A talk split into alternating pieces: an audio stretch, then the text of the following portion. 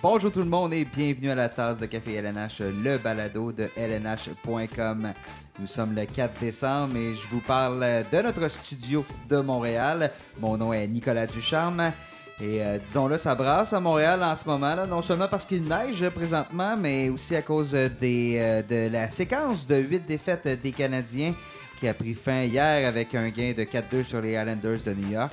Donc aujourd'hui à l'émission avec les collègues du LNH.com, on va bien évidemment parler de ce qui se passe avec le tricolore, mais on va aussi discuter de l'actualité aux quatre coins de la ligue et aussi bon euh, de la du camp d'entraînement d'équipe Canada Junior qui s'en vient en vue du championnat du monde junior, donc les invitations qui ont été lancées à 31 joueurs. Mais tout d'abord, euh, si vous nous écoutez sur votre ordinateur, laissez-moi vous dire que vous pouvez aussi nous écouter sur euh, votre plateforme de diffusion préférée, que ce soit Apple, Google, Spotify, Stitcher, TuneIn. Faites une recherche, vous allez nous trouver. Donc, euh, et abonnez-vous, comme ça vous allez être informé chaque fois qu'il y a un nouvel épisode de disponible. Donc, j'ai avec moi aujourd'hui Robert Laflamme. Bonjour Robert. Oui, salut Nick. Ça va bien? Très bien. Guillaume Lepage. Bonjour Guillaume. Salut Nicolas. Et Sébastien Deschambault. Salut Nicolas. Et donc toute l'équipe, euh, ou une bonne partie de l'équipe de l'NH.com euh, qui est avec moi aujourd'hui pour euh, ce balado. Messieurs, commençons avec, je pense, ce qui a été l'histoire de la Ligue nationale de hockey depuis, depuis trois semaines environ, de la, débandade des Canadiens de Montréal, qui a pris fin, comme je disais, hier soir avec une victoire de 4-2 pour les Islanders. Bien évidemment, la tempête qui se poursuit à Montréal, mais cette victoire-là va quand même avoir eu un effet positif, j'ai l'impression, sur les troupes. Oui, un effet euh, apaisant, c'est sûr. Euh, hier, euh, on le voyait dans l'entourage de l'équipe. Après le match, les mines étaient réjouies, même le propriétaire prenait des photos. C'est sûr que hier, c'était une soirée spéciale en plus avec... ça a-tu joué un peu? As-tu l'impression que ces, ces, ces cérémonies-là, Robert, ça peut avoir un effet sur les joueurs? Chez Weber a dit que oui a dit que ça avait donné un boost d'énergie à l'équipe. c'est sûr que ça, euh, la, période de réchauffement, les joueurs portaient des chandails avec les noms des légendes. Et alors, ça, ça a fait, euh, ça a changé un peu le, mal de place, comme on pourrait dire. Les joueurs euh, se sont amusés avec ça, donc ça les a un peu détendus. Le fait que les anciens capitaines soient là également, je pense que ça, ça, ça a donné effectivement de l'énergie aux joueurs. Et puis, euh, en tout cas, l'équipe a répondu sur la glace avec euh, une de ses meilleures prestations en défense de la saison. Et c'est ce qui faisait quand même le, qui était le problème chez les Canadiens, la défensive. Parce que l'offensive, là, euh, somme toute, depuis le début de la saison, le problème n'est pas là, il est vraiment en défensive. Et c'est le mois d'octobre par rapport au mois de novembre que c'est le jour et la nuit. Là. Oui. Claude Julien disait que, bon, au mois d'octobre, on s'en est tiré à quelques occasions là, avec des performances euh, un peu. Il y a eu quelques retours en arrière dans les matchs des, euh, en début de saison, en début de. vraiment en début de calendrier. C'est ça. Et puis, bon, ça a rattrapé l'équipe en novembre avec le résultat qu'on connaît, mais. Euh, autant le Canadien était bon en octobre, il n'était peut-être pas aussi bon qu'il le montrait, mais il n'était sûrement pas aussi mauvais en, en novembre que ces huit matchs sans victoire ah. l'ont illustré. Ça, ça fait quand même trois bonnes performances en, ligne. Contre les Flyers, ça avait quand même été assez dominant. Euh, contre les Bruins, ils avaient joué un excellent match pendant 46 minutes. Malheureusement, il y en a 60, mais avait quand même montré de belles choses. Euh, puis là, contre les Highlanders, comme, euh, comme tu as dit, Robert, c'était hier une des belles prestations. pendant 40 minutes, les Highlanders n'étaient pas présents sur la glace ou presque. Mm-hmm. la, question que, que, je me pose maintenant, c'est euh, hier, on, a vu chez Weber et Ben Chariot qui ont, qui ont joué pratiquement la moitié du match là, à, la ligne bleue des Canadiens. Dans le vestiaire des Islanders, ce qu'on disait, c'est vraiment. Euh, il y a plusieurs joueurs, en fait, les deux joueurs à qui on a parlé après le match disaient leur défensive, ils ont des gros bonhommes, puis ça, c'est clairement une référence à ces deux gars-là qui ont joué la moitié du match hier. Donc, euh, vraiment, ils n'ont rien, rien donné aux Islanders. Là, c'est de savoir est-ce qu'on peut se permettre du côté du Canadien de d'envoyer chez Weber et Ben Chariot euh, dans la mêlée pendant 30 minutes. ça, là-dessus, euh, Claude Julien a été clair après le match. Non, ça, ça n'arrivera pas. Ça ne peut pas se faire. Et puis, mais bon, le Canadien est en mode. on, essaie de sortir la, tête de l'eau, là. Et puis. mode solution, là. Oui, c'est ça. Alors, on y va avec ça pour le moment, mais à long terme, c'est assurément pas une solution à envisager. Oui, c'est bon, on voit que Ben Sherratt, pour, pour ceux qui avaient des doutes un peu, euh, a, a la saison peut-être de façon un peu euh, chambranlante, mais qu'on s'adapte à Passer de l'ouest à l'est aussi, il y avait certains Ouais, défis, nouvelle nouvelle équipe, équipe, nouveau nouveau système. système, nouvelle maison. Veux, veux pas, ça joue, mais oui, euh, Ben, a offert du jeu plus intéressant récemment. là. Oui, puis c'est une amélioration par rapport disons, à Jordy Ben, là, qui a été un peu euh, appelé à remplacer. Euh, puis, bon, c'est un des points positifs des dernières semaines, peut-être le, le- sans dire l'éclosion, mais depuis qu'on l'a jumelé à chez Weber, euh, fait du bon travail là, dans un rôle euh, qui est fixe, qui est bien, euh, qui est bien défini, puis c'est son rôle est de, de contrer les meilleurs éléments adverses, puis avec chez Weber, ça tire bien de cette, avec cette tâche-là. Est-ce qu'on a vu euh, plutôt cette année, justement, Victor Mété qui est blessé là, présentement, euh, bien faire aux côtés de chez Weber? Euh, on a vu euh, justement Chariot là, se retrouve avec Weber, fait bien aussi, dans un rôle qui est différent. Mété avait un peu plus de liberté pour aller de l'avant. Dans le cas de Chariot, c'est de rester en arrière d'appuyer Weber. Weber, là, on va revenir bon, avec le- le- les difficultés, mais est-ce que le capitaine des Canadiens présentement, on avait beaucoup d'inquiétudes l'année dernière, a raté bon, presque une saison complète sur deux, sur deux années. là. Euh, Est-ce qu'il est re- redevenu le défenseur numéro un qu'on avait vu précédemment lorsqu'il était avec les, Predators de Nashville? Oui, oui, euh, je dirais ça. Euh, ça ne demeurera jamais un marchand de vitesse, là, ça, là-dessus. Mais comme style de défenseur à caractère défensif qui peut bien fermer la porte et également apporter une contribution à l'attaque cette année, on le voit, illustré à ce niveau-là aussi. Alors, c'est du très bon chez Weber que le Canadien euh, a dans le moment et puis euh, euh, il doit en profiter, oui. Tu parlais de son volet caractère défensif qui n'a jamais vraiment été mis en doute. Bon, on a vu les blessures le ralentir. Puis l'avantage, on voit de le voir en santé, c'est qu'on le voit appuyer l'attaque plus souvent cette année. Puis là, tu as parlé de ses statistiques offensives, Bob. Euh, le nombre de fois, on le voit sauter dans le jeu euh, comme quatrième joueur. On l'a vu hier sur le, deuxième but. Euh, on l'a vu contre, les, contre les Flyers, ça avait été la même chose. Donc, de le voir soutenir l'attaque comme il le fait, je pense que le, fait de voir en santé dès le début de la saison, c'est surtout là qu'on voit la différence par rapport à son jeu en défensive. Et dans la tempête, il a fait aussi beaucoup de travail en coulisses. Là, euh, hier, il me disait que l'équipe a tenu une réunion là, à huis clos, les joueurs seulement. Euh, c'est le genre de choses que bon, on n'entend pas nécessairement parler parce que chez Weber n'est pas les plus flamboyants ou celui qui va faire des, déclarations à la porte-pièce, mais euh, derrière la scène, il a fait du bon travail avec le groupe de leaders. Et puis, bon, on a beaucoup parlé de Claude Julien, du groupe d'entraîneurs dans toute cette tourmente-là. Mais moi, pour avoir vécu ou côtoyé ou été dans l'entourage de plusieurs équipes depuis le début de, ma carrière, j'ai pas senti les joueurs abandonner leur entraîneur dans tout ça.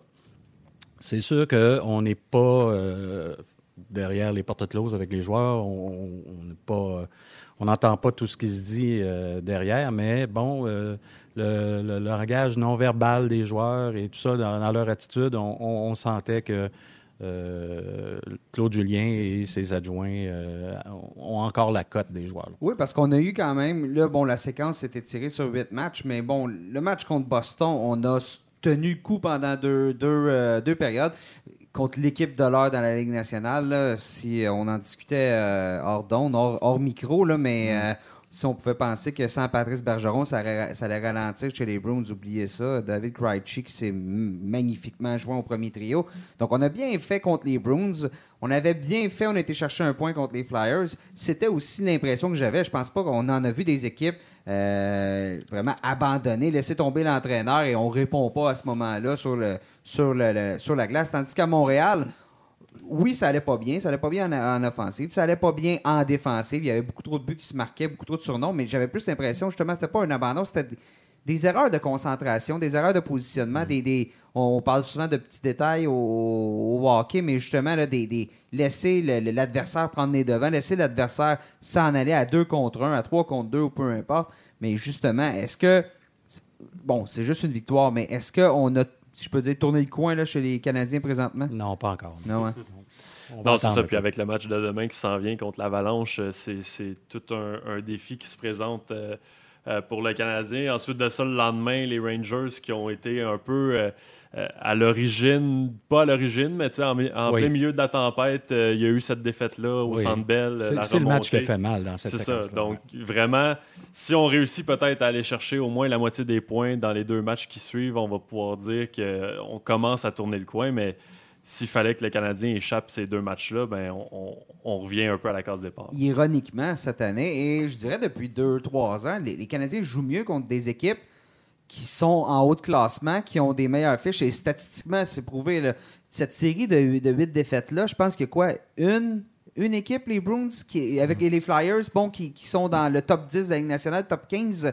Le reste, c'était tous des adversaires prenables. C'était des points faciles. Et là, ça, ça va faire mal en fin de saison pour une participation en séries éliminatoires. Mais justement, l'Avalanche qui, euh, bon, euh, ça se parle que demain pourra avoir euh, non seulement Mikko Rantanen, mais aussi Gabriel Landeskog. C'est le type de défi auquel cette équipe-là, ce noyau-là, semble carburer. Oui. Ouais, juste avant le- leur séquence là, de, de huit revers, euh, il avait battu les Capitals avec un excellent match. Il avait battu euh, quelques jours auparavant les Bruins à 5-4. Donc, oui, comme tu dis, le- les- contre les, les grosses équipes, semblent élever leur jeu d'un cran. Euh, C'est pas volontaire, on peut pas l'expliquer. J'imagine qu'on n'a pas l'explication, personne, ni eux, ni nous. Non. Euh, mais bon, comme euh, ça, ça risque d'être une, euh, une façon euh, peut-être pour eux là, de, de se motiver encore plus puis de poursuivre sur le- leur début de séquence de une victoire consécutive. Imaginez, les Devils les ont battus deux fois dans cette séquence-là, et l'entraîneur vient de perdre son poste. Oui, exactement. Et là, bon, on va avoir un entraîneur francophone de plus euh, derrière euh, un banc de la Ligue nationale de hockey, donc Alain Nasreddin, qui va devenir euh, l'entraîneur par intérim des Devils. Et ça va être un bon défi parce que je regardais les matchs des Devils récemment et euh, c'était c'était pas facile. Hier, on a perdu aussi, là, mais Ouais. bon, euh, on a, disons qu'on a offert une performance qui était, qui était correcte là, en prenant en compte que, bon, on, On a on congédié. avait- on a congédié l'entraîneur quelques heures avant le match. là. C'était une euh, défaite de 4-3 contre les, les Golden Knights euh, de, de Vegas.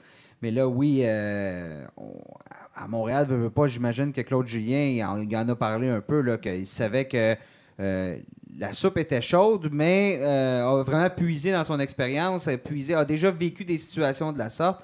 Et est-ce que Claude Julien, justement, est en position. euh, il a tellement de vécu, là, cet entraîneur-là, a passé à gagner la Coupe cette année, justement. Est-ce qu'il est un des mieux placés pour, justement. On l'a dit, on n'a pas l'impression qu'on a abandonné euh, du côté des joueurs. Donc, est-ce qu'il est, il est la- l'élément clé pour faire tourner le vent?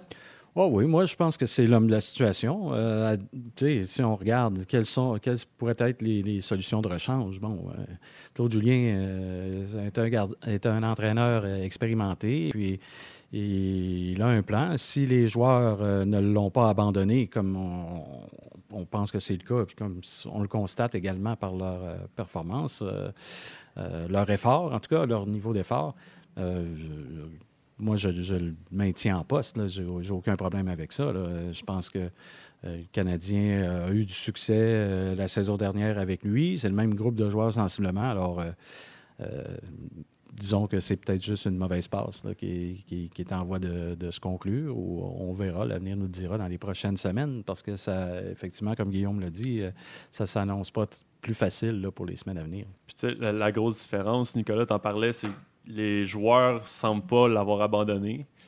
Si on regarde du côté des Devils, là, le dernier match de John Hines à la barre de l'équipe, là, 7-1 contre les Sabres 7-1 de contre les Buffalo, Sabres, ouais. c'était 5-0 après une période.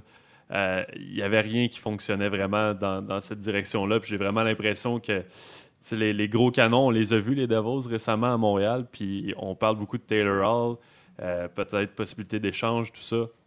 Il m'a pas donné l'impression d'un joueur qui voulait à tout prix sauver son entraîneur ou qui voulait euh, aider l'équipe à sortir de cette séquence-là parce qu'il a été pratiquement invisible à Montréal. Ça n'a pas été le, Non, joueur qu'on connaît habituellement. Donc, euh, vraiment, je pense que la, la- la situation est très différente là, de ce qu'on a vu à Montréal. Les joueurs, comme tu disais, dans les derniers matchs, ont vraiment resserré les choses pour pas abandonner l'entraîneur. Puis finalement, on a fini par, euh, par signer une victoire hier. Mais euh, c'est la grosse différence que je vois entre les, deux équipes. Messieurs, je vous lance euh, sur un sujet euh, bon différent. Trois questions. Je vais avoir trois questions aujourd'hui avec vous. On va parler de l'actualité dans la Ligue nationale de hockey. Et s'il y a un endroit là, où on peut dire que la, de début de saison et l'entraîneur était peut-être à risque. Et bon, c'est chez les Sharks de San Jose. Je regardais ça hier, puis à la fin du mois d'octobre, au 31 octobre, les Sharks étaient l'équipe qui avait accumulé le moins de points dans la Ligue nationale de hockey. Là. Puis là, on parle d'une équipe, la formation des Sharks, ça, c'est assez solide, merci. Depuis ce temps-là, on a une fiche de 11 victoires, 5 défaites. On est de retour dans la course aux séries éliminatoires. Euh, on est la, première équipe qui n'est pas repêchée là, présentement. Donc, ça va bien pour les Sharks, malgré une défaite là, hier contre les, les Capitals de Washington. Est-ce que les Sharks peuvent, à votre avis, être les nouveaux Blues de Saint-Louis? Ben, c'était très tôt dans la saison pour dire que c'est les prochains Blues. S'il avait été dernier euh, au jour de l'an, on aurait pu en parler. Les, il y a toujours une équipe, on dirait, qui amorce, dans les favoris, qui amorce la saison de façon très moribonde. Souvent, les Sharks, c'est pas la première fois que ce noyau-là, il va lentement. Mais euh, ça me fait penser, Simon Gagné dit souvent, les, équipes de vétérans, il faut leur laisser un mois. les, équipes qui sont vraiment bâties autour de vétérans, c'est leur noyau. Et c'est vraiment, s'il y avait une équipe qui, caractérise bien leur noyau de joueurs, c'est le, mot vétéran avec les Joe Thornton et Logan Couture, ben, Eric Carlson, Brent Burns. Donc ces gars-là, euh, c'est évidemment une ligue nationale rendue très jeune. Les jeunes arrivent, à, amorcent souvent la saison avec le couteau entre les dents, ont peut-être un petit avantage au niveau de la condition physique par rapport aux vétérans qui ont pris ça peut-être euh, un petit peu, sans dire qu'ils ont pris ça mollo pendant un entraînement, mais qui gèrent leurs, euh, leurs efforts. Comme à tes jeunes, euh, jeune époque, ben, Robert, où euh, les gars charriaient de la caisse, des caisses de bière l'été pour ben, faire, leur gym. Ils arrivaient au camp pour se mettre en forme, alors que maintenant, ils se mettent en forme pour être prêts pour le camp d'entraînement. Donc, oui, les Sharks, on, les voyait tous, je pense, participer aux séries de façon assez confortable, puis ça n'a pas changé, dans mon opinion. cette équipe-là possède trop de talent, est capable, disons, de pallier à leur principale faiblesse qui se situe peut-être devant le filet avec Martin Jones. Euh, mais euh, on voit Martin Jones qui en fait juste assez pour gagner, puis le reste de l'équipe a élevé son jeu d'un cran, puis euh, je ne suis, pas très inquiet pour les Sharks. Oui, parce que je vais en parler dans ma chronique, là, je vous le dis en primeur, dans ma chronique de gardien pour les Poolers cette, cette semaine. Martin Jones, là, oui, là, vient de connaître tout un mois. Là, et sur, je vous sors la, statistique là, présentement. Jones, depuis le 1er novembre, il a une fiche de 10 victoires, 3 défaites. Même à un moment donné, il était 10 en 11. Euh, mais sa moyenne de, de buts accordés, bien, elle est de 2,88. Son pourcentage d'arrêt, 8,94. C'est pas des meilleurs chiffres euh. C'est à peine des meilleurs chiffres qu'en, octobre. Et c'est pas des meilleurs chiffres que l'année dernière où on a dit que ça avait été une saison catastrophique. Bon, Arundel ne fait pas mieux, fait pire, à vrai dire, comme adjoint.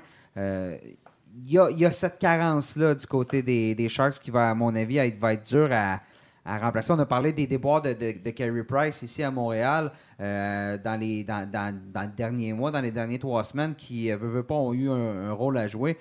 Euh, Martin Jones, c'est un peu pareil. C'est ce qui me fait, c'est ce qui m'a toujours fait craindre. On l'a vu l'année dernière en série. Jones a bien gardé les buts l'année dernière en série. Ça a permis aux Sharks de se rendre en finale d'association de, de l'Ouest. Mais si Jones connaît le moindre relâchement, ça peut casser rapidement chez les Sharks. Non, puis c'est exactement la raison pour laquelle je suis pas prêt à dire qu'ils vont imiter les Blues de Saint-Louis parce que Jones est un gardien qui, a quand même beaucoup d'expérience dans la Ligue nationale, puis il n'a jamais démontré qu'il pouvait faire la différence comme peut-être Jordan Bennington l'a fait vers la fin de la saison dernière. Peut-être un peu moins en série, mais euh, j'ai de la misère à comparer vraiment euh, Jordan Bennington à, Martin Jones. c'est la, raison pour laquelle je crois que les, oui, les Sharks, c'est certain que ça va, ça va se poursuivre, ce succès-là. Comme tu dis, il y a du talent dans cette équipe-là à, revendre. Euh, mais bon, ça va. J'ai hâte de voir en série ce que ça va donner parce qu'il va falloir que, que tous les éléments s'alignent comme il faut pour, euh, pour que les, les, Sharks fassent un bon bout de, de chemin encore cette année. Celui qui est bien parti, en tout cas, c'est Logan Couture, hein, parce qu'il fonctionne à un régime d'un point par match. Il se dirige, on y va lentement, mais il se dirige vers euh, la meilleure saison de, de sa, carrière jusqu'à présent. Donc, euh, on se demandait un peu. C'était un peu lui à prendre la relève de Pavelski, nouveau capitaine. Euh, jusqu'à présent, ça se passe bien pour lui. Deuxième question, messieurs, à propos de l'actualité de la Ligue nationale de hockey. Il y a un joueur hier dans le match euh, des sénateurs d'Ottawa, Jean-Gabriel Pajot, qui a marqué à nouveau. Jusqu'à présent, il a 15 buts en 28 matchs cette saison. Son record personnel, c'est de 19 buts en carrière. Euh, Pajot, est-ce que ça peut se maintenir? Est-ce qu'il peut atteindre? Là, il est en route présentement pour 43 buts. Je vais tenir ça calme, là, 30 buts par exemple. Est-ce que Jean-Gabriel Pajot peut atteindre le cap des, des 30 buts? Avec une équipe, les sénateurs, qui, bon là, ça va moins bien récemment, mais qui est assurément beaucoup plus haut au classement que personne ne l'aurait prédit ici là, en début de saison. Ben, pourquoi pas, euh, le plateau des 30 buts? C'est, a un jeune homme qui, euh, qui travaille fort et puis qui, euh, qui le mériterait, c'est bien lui. Et puis, euh, c'est, un, il est capable de marquer des buts. Euh, dans les années antérieures, il était appelé à jouer un rôle un peu plus effacé en défense et tout ça. Il s'acquitte très bien de sa tâche à, ce niveau-là. Mais c'est un, un joueur qui est capable de marquer des buts également. On se rappelle en séries éliminatoires, il y a quelques années, son match de 4 buts contre les Pingouins, si je ne me trompe pas, mais en tout cas. Euh, et puis, euh, contre le Canadien, c'est une véritable bête noire également. Alors, c'est, il a une touche de marqueur. Il est capable de, d'enfiler l'aiguille. Et puis, cette saison, on lui confie des tâches plus importantes. Et puis, euh, il saisit sa chance. Alors, la marque des 30 buts pour lui, je pense que c'est loin d'être impossible. Est-ce que ça se peut même se poursuivre pour les sénateurs? Euh, je, suis en train de, je suis en train de consulter leur fiche, mais justement, euh, on- je pense pas qu'on peut parler de séries éliminatoires du côté des, sénateurs d'Ottawa. Et même, on visait peut-être le premier choix hein, au repêchage. Il y en a plusieurs qui parlaient de ça. Là, présentement, là, quand même, c'est des performances qui sont beaucoup plus intéressantes. Bon, on peut pas vraiment parler de viser le premier choix parce qu'il n'y a pas une équipe euh, Ouais, non, avec des athlètes. Non, non, c'est- les, les athlètes sont fiers, vont se présenter, vont donner le meilleur d'eux-mêmes, puis vont essayer de gagner. Euh, c'est une équipe, on n'a jamais mis en doute leur talent. Il y a beaucoup de joueurs, de, de jeunes joueurs de talent, mais ce sont de jeunes joueurs. Euh, on le voit surtout sur la route. Leur fiche sur la route est, est assez, assez atroce. Euh, je pense qu'on 4, victoires, 11 défaites, un, un match, euh, match perdu en prolongation. c'est ça, le 9 points, je pense que c'est la plus faible récolte là, de la Ligue, à l'exception peut-être des Red Wings de Détroit. Euh, on le voit sur la route parce que des joueurs comme Jean-Gabriel Pajot euh, sont surutilisés parce qu'on sait qu'on va avoir peut-être la. euh, on va avoir un, un désavantage au niveau des confrontations. Donc, on sait que les jeunes joueurs, bon, on les assemble sur la route, vont faire imposer ces confrontations par l'autre équipe, qui ont le dernier mot sur les changements. Donc, des jeunes joueurs comme Brady Ketchuk, comme même Thomas Chabot, qui, qui on ne peut pas le considérer comme un vétéran, là, ça reste un très jeune joueur euh, qui est rempli de promesses. Eric Brandstrom, quand il joue à la ligne bleue. Donc, on a une jeune équipe et cette jeunesse-là est exposée sur la route. Euh, malheureusement pour eux, je pense que cinq de leurs sept prochains euh, matchs sont sur la route. Donc, on va avoir dire, un- ouais, ils sont au cœur d'une série de 5 matchs sur la route. Il leur en reste avec celui contre les Oilers d'Edmonton ce soir. Il leur en reste 3 en 4, dont euh, celui de la semaine prochaine contre euh, les Canadiens à Montréal. Donc, euh, Lui, il s'en va en Floride par la suite. Donc, c'est ça. On a des, euh, des, adversaires de taille en plus qui s'en viennent. là. les, Flyers, les Bruins, le Lightning, les Panthers. Donc, c'est c'est une équipe qui surprend. On- je pense qu'on est les- tout le monde est d'accord sur le fait que c'est une des belles surprises de la Ligue nationale. avant, avant les 5 défaites consécutives. Oui, c'est ça. Quand ils ont eu quand même un mois de novembre très intéressant euh, pour un club qui est ouvertement en reconstruction, c'est euh, chapeau. Bravo, euh, bravo à l'équipe, bravo à DJ Smith qui a su mettre en place une structure, un système. Mais bon, il ne faut pas commencer à s'enflammer non plus. Puis pour ce qui est de ta question, pour Jean-Gabriel Pajot, on lui confie, c'est ça le, c'est, le vétéran, si on veut, le plus fiable en attaque de, de l'équipe. Donc oui, on va lui confier plusieurs rôles qu'il ne se faisait pas confier auparavant. Puis il en profite.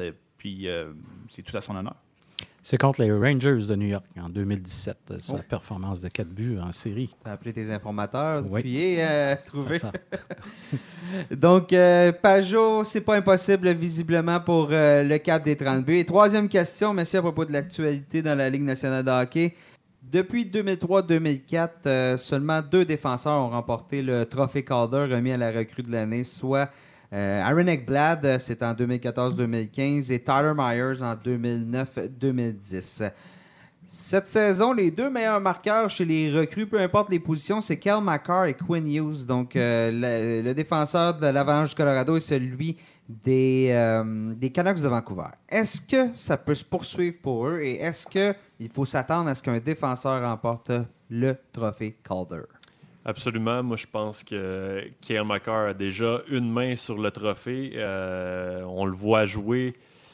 au sein d'une équipe assez talentueuse, il occupe un, rôle euh, prédominant. Déjà, il produit un rythme d'un point par match. C'est pas compliqué. Pour un défenseur de première année dans la Ligue nationale, c'est vraiment impressionnant ce qui est en train de plus, Exactement. Maintient quand même un différentiel de plus 10. Le différentiel, ça vaut ce que ça vaut, mais quand même, on ne parle pas d'un défenseur seulement euh, axé sur l'offensive. Il est capable de faire le, travail dans les deux, euh, les trois zones, comme on dit. Euh, donc, pour moi, il n'y a aucun doute que, que Kyle va poursuivre sur sa lancée. Quinn Hughes aussi produit, je pense, 23 points en 26 matchs jusqu'à maintenant. C'est deux défenseurs qu'on dit là, maintenant modernes, qui se portent en attaque, qui appuient l'attaque, qui sont capables de faire d'excellentes passes, d'excellents tirs, tout ça. Donc, je regarde la compétition chez les attaquants, c'est un peu plus difficile. on pense à Capo Caco, Jack Hughes. Ben, c'est des joueurs. Euh, le, seul qui, sort de, l'ordinaire, c'est Victor Olofsson, qui a 24 ans. Mais pour mhm. le reste, justement, c'est des joueurs majoritairement de 18 ans, certains 19 comme Suzuki. Là, Quinn Hughes, euh, lui, il a 20 ans. Euh, Kel McCarr, il a 21 ans. C'est des joueurs qui sont un peu plus vieux aussi. Et euh, ça remet peut-être un peu en perspective cette, logique-là de, donner tout de suite une, place à un joueur de 18 ans dans, notre équipe. Surtout, bon, euh, à Montréal, on voit Yasperi Kotkanimi qui a une saison assez difficile à sa saison de sa saison de 19 ans. L'année dernière a eu des hauts et des bas. Euh, je pense qu'on était satisfait de la manière qu'il avait joué chez les Canadiens de Montréal, mais justement, surtout peut-être pour un défenseur, je pense que de passer deux ans, euh, ça avait quand même euh, les, fait un an que l'Avalanche l'attendait lorsqu'il a décidé de retourner dans la NCAA. Lui était à UMass, si je me trompe pas. Donc, visiblement, c'est payant présentement, autant pour Hughes qui était à Michigan. Oui, on les a vus. On a eu la chance un peu l'année dernière d'avoir un avant-goût des deux côtés. Euh, Kel était débarqué en, séries éliminatoires.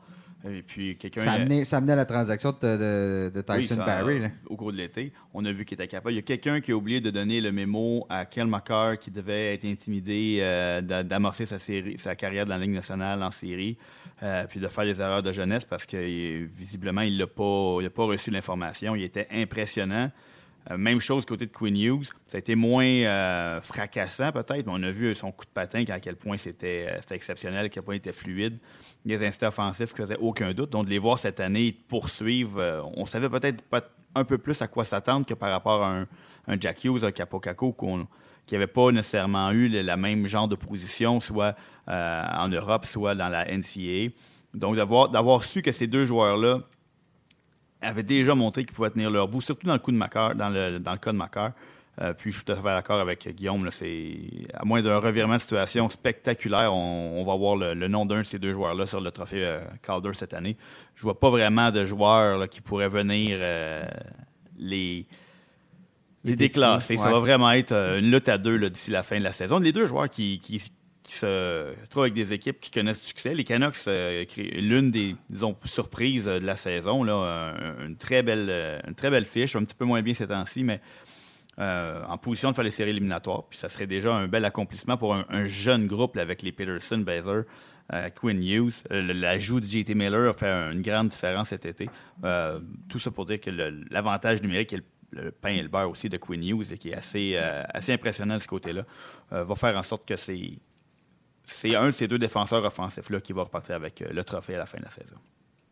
Là, il y en a un qui fait une, remontée, si je peux dire. justement, un défenseur qui a passé un peu plus de temps que prévu, selon certains, dans la NCAA. C'est Adam Fox du côté des Rangers de New York. Les Rangers qui disputent de l'excellent hockey présentement. Kako commence à, justement à trouver son rythme. Fox trouve son rythme. Jacob Trouba qui euh, a eu un, bon mois, une bonne fin de mois de novembre aussi. Euh, les Rangers qui euh, soudainement au classement là, sont toujours 23e, mais on a déjà là amélioré un peu notre, fiche. Donc va peut-être falloir regarder aussi les recrues des, des Rangers juste pour trouver peut-être un troisième, un troisième candidat pour le trophée, le trophée Calder. Voilà, c'est ce qui fait notre petit tour de l'actualité dans la Ligue nationale de hockey. On va passer euh, à l'actualité, mais plus hockey international avec euh, Guillaume, entre autres, euh, qui est notre spécialiste à LNH.com au niveau espoir, jeunes joueurs. Guillaume, euh, l'équipe canadienne euh, a dévoilé le nombre et les noms des invités qui seront du camp, qui seront du camp de sélection, oui, d'équipe Canada en vue du championnat du monde junior qui, bon, se tient dans le coin de Noël comme chaque année. Qu'est-ce que tu en penses de cette sélection-là, des joueurs qui ont été invités? C'est euh, une liste qui est assez jeune. C'est la première impression que j'ai eue. Puis euh, en confirmant, en regardant un peu l'âge des, joueurs sélectionnés, euh, ce qui saute aux yeux, c'est qu'il y a trois joueurs de 17 ans qui sont invités au camp de sélection. Puis c'est pas, pas des, des, comme on dit en français. on parle de Quinton Byfield, qui est le principal opposant d'Alexis Lafrenière euh, pour euh, le premier choix, le premier rang du prochain repêchage de la Ligue nationale. Cole Perfetti, qui est considéré comme possiblement un choix top 10, et Jamie Drysdale, qui devrait être euh, le premier ou sinon l'un des premiers défenseurs repêchés en juin prochain. Donc, ces trois gars-là ont la chance maintenant de se tailler une place avec l'équipe Canada Junior. Ça va être, ça va être très intéressant de, de suivre ça parce qu'on parle on dit souvent le championnat junior, c'est un tournoi pour les joueurs de 19 ans, les joueurs qui ont de l'expérience et tout ça. Puis euh, en, conférence téléphonique, euh, tout de suite après l'annonce euh, des joueurs invités, les dirigeants de Hockey Canada disaient on n'a pas eu le choix d'inviter ces joueurs-là parce qu'ils étaient simplement les meilleurs joueurs sur la patinoire, peu importe leur âge, peu importe leur expérience, peu importe si ça. C'était les meilleurs, donc est-ce qu'ils vont être capables de poursuivre ça la semaine prochaine à Oakville au camp de sélection? C'est à voir, mais c'est ce qui saute aux yeux maintenant euh, sur la liste de sélection. On a, on a aussi, si on englobe les joueurs de 18 ans, il y en a 14 sur 31 qui sont âgés de 17 et 18 ans. Le reste, c'est des 19 ans. Donc, euh, quand même beaucoup de compétition. Est-ce qu'on va voir une équipe plus jeune? Est-ce que les dirigeants vont peut-être déroger à leur plan habituel? Euh, ça va être à suivre dans les prochaines semaines, mais ça va être, ça va être assez intéressant de voir si les jeunes vont, vont pousser un peu euh, les vétérans dans leur dernier retranchement euh, la semaine prochaine. Ce phénomène-là d'une équipe un peu plus jeune, est-ce que c'est juste cyclique ou euh, il y a de plus en plus de joueurs qui font le saut dans la Ligue nationale ou dans, bon, chez les professionnels à un jeune âge? ce qui force un peu Hockey Canada, je ne sais pas, à faut que tu. Normalement, on n'aurait pas invité le joueur de 17 ans pour pas le placer dans cette situation-là, parce que de toute façon, on va l'avoir à 18 ans, puis on va sûrement l'avoir à 19 ans aussi. Mais là, c'est très possible que ce joueur-là, on l'invite à 17 ans parce qu'on va avoir un réel rôle pour lui et non pas juste de 13e attaquant.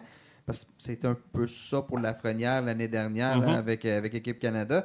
Donc, euh, dans une année où il y a un peu plus de, de vache on ouvre cette porte-là pour les jeunes parce que de toute façon, il nous manque euh, un trio complet puis un premier défenseur qui sont dans la Ligue nationale de hockey? Ben oui, exactement. Moi, je pense que c'est un peu le, reflet de ce qui se passe en ce moment. Si on voit que les joueurs de 18 ans sont en mesure d'évoluer dans la Ligue nationale, pourquoi ils ne seraient pas en mesure de mener une équipe à la médaille d'or au championnat junior, euh, un tournoi qui se déroule sur deux semaines? On, pense à, Dylan Cousins, qui est le septième choix du dernier repêchage, euh, Bowen Byram, euh, le quatrième choix, ça, c'est des gars de 18 ans, mais qui vont être vraiment des pièces importantes de l'équipe euh, canadienne.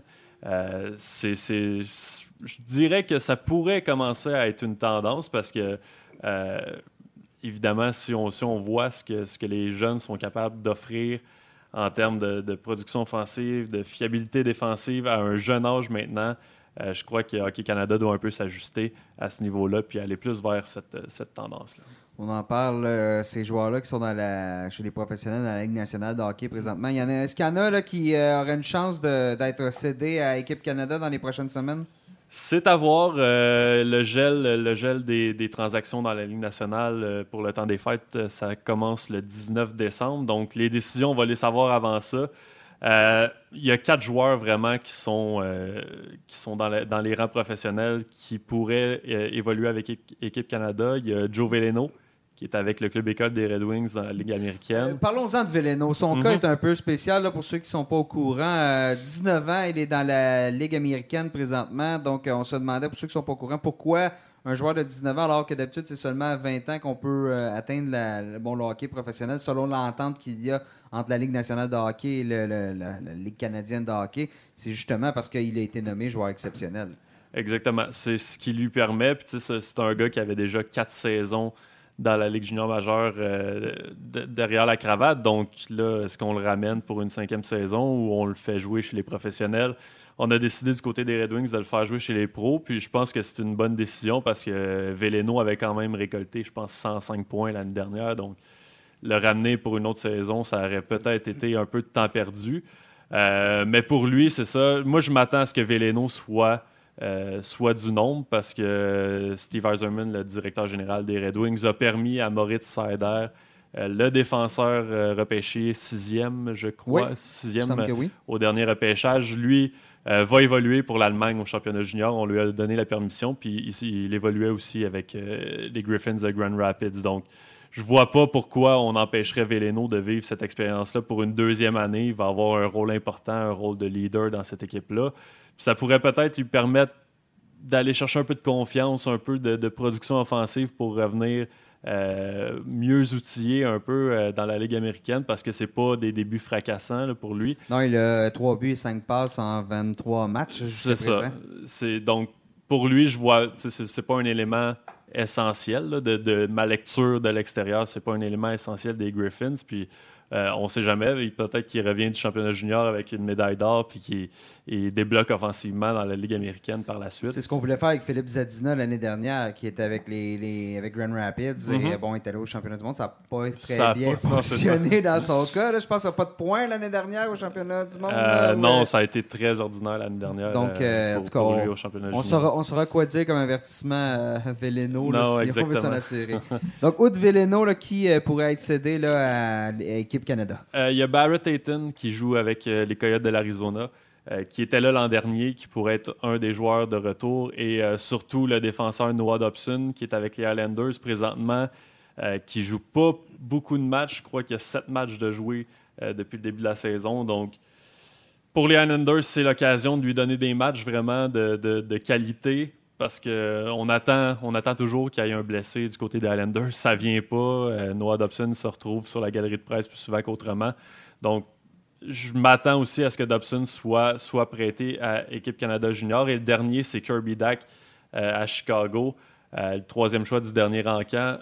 L'entraîneur Jeremy Colleton a dit, par exemple, dans les derniers jours, qu'il ne s'attendait pas à ce que Dak soit prêté à Équipe Canada Junior. Donc, ça ferait quand même trois joueurs qui évoluent chez les pros là, qui, pourraient éventuellement euh, revenir et prêter main forte à l'équipe Canada. Donc, euh, c'est certain que ça, pourrait donner un, bon coup de main parce qu'on disait les invités, la liste d'invités, il y a beaucoup de jeunes.